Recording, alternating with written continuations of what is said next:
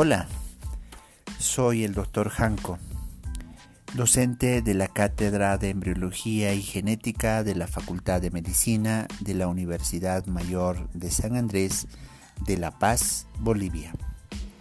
En este podcast eh, está destinado a brindar información general de utilidad para tu aprendizaje de la embriología humana. Hablaremos en esta oportunidad de la segunda semana del desarrollo. En la segunda semana del desarrollo van a acontecer una serie de eh, procesos. Hay que tomar en cuenta que la segunda semana del desarrollo va a abarcar desde el día octavo hasta el día 14.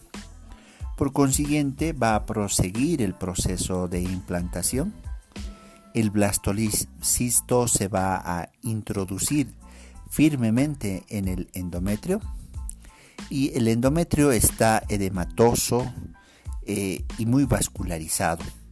Se produce una secreción mucosa que recibe el nombre de leche uterina o embriótrofo. El trofoblasto a su vez se va a introducir más profunda mente por acción del sitio trofoblasto y la cavidad amniótica, el saco vitelino y el pedículo de fijación se van a adherir más profundamente.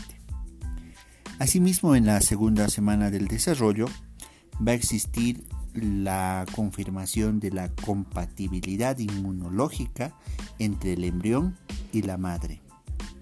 A su, a su vez, vamos a encontrar en esta segunda semana del desarrollo y es muy frecuente los abortos tempranos.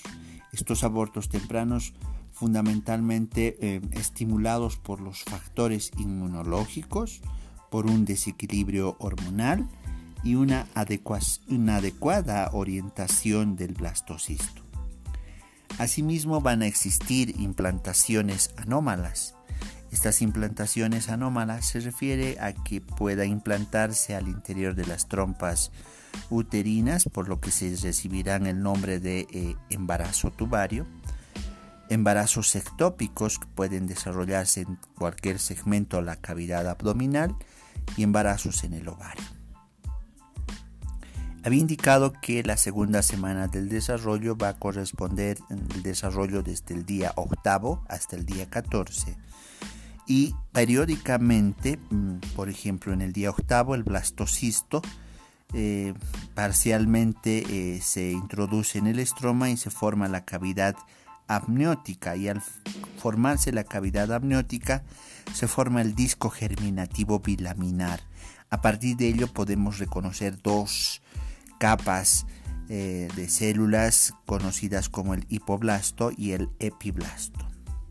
En el día 9 el blastocisto se introduce eh, más profundamente en el, en el endometrio y se forma un coágulo, un coágulo de fibrina. Asimismo, en el día 9 aparecen unas vacuolas, entonces decimos estamos en la etapa vacuolar. En el día 10, el trofoblasto forma unos espacios, se llaman los espacios lacunares, y forma una red que, que va a llamar, es, eh, recibir el nombre de red lacunar. Entonces estamos en presencia del periodo reticular. En el día 11 se forma el celoma intraembrionario y se forma también el pedículo de, fijación. Al formarse el pedículo de fijación y la, el, el celoma extraembrionario se forman dos hojas somatopleural y la esplagnopleural. La somatopleural que eh, va a tapizar la cavidad amniótica y la esplagnopleural que va a tapizar al saco vitelino. En el día 12 hay una reacción que se llama la reacción de decidual que sucede en el sitio de la implantación y aumenta también el tamaño de las células endometriales, de las mitocondrias y las vacuolas.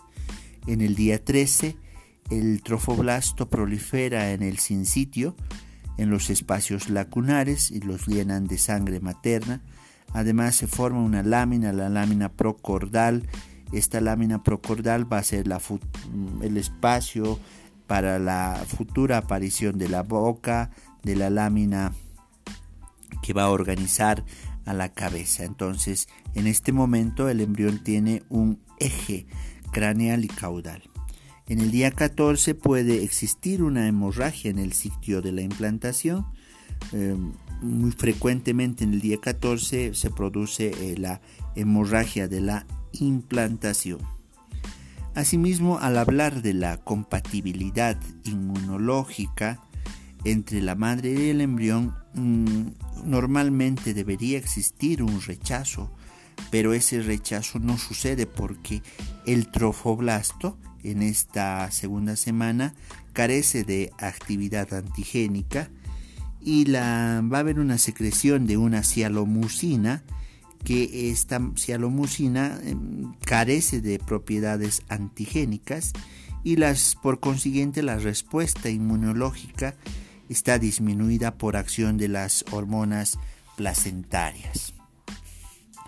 Dentro de, los, de las patologías hablamos de los abortos tempranos, mediados por factores inmunológicos, desequilibrio hormonal, una eh, inadecuada orientación del blastocisto. Y asimismo hablamos de los embarazos ectópicos eh, que pueden suceder al interior de la trompa uterina, en la cavidad abdominal, en el ovario, y a su vez también se produce una enfermedad que se llama la enfermedad trofoblástica gestacional por la excesiva proliferación del trofoblasto con la muerte del embrión. Esperando que haya sido de tu agrado y de beneficio, pueden enviarme sus preguntas al Twitter arroba y si creen que este podcast es útil, ayuden a sus compañeros o a sus amigos compartiéndolo.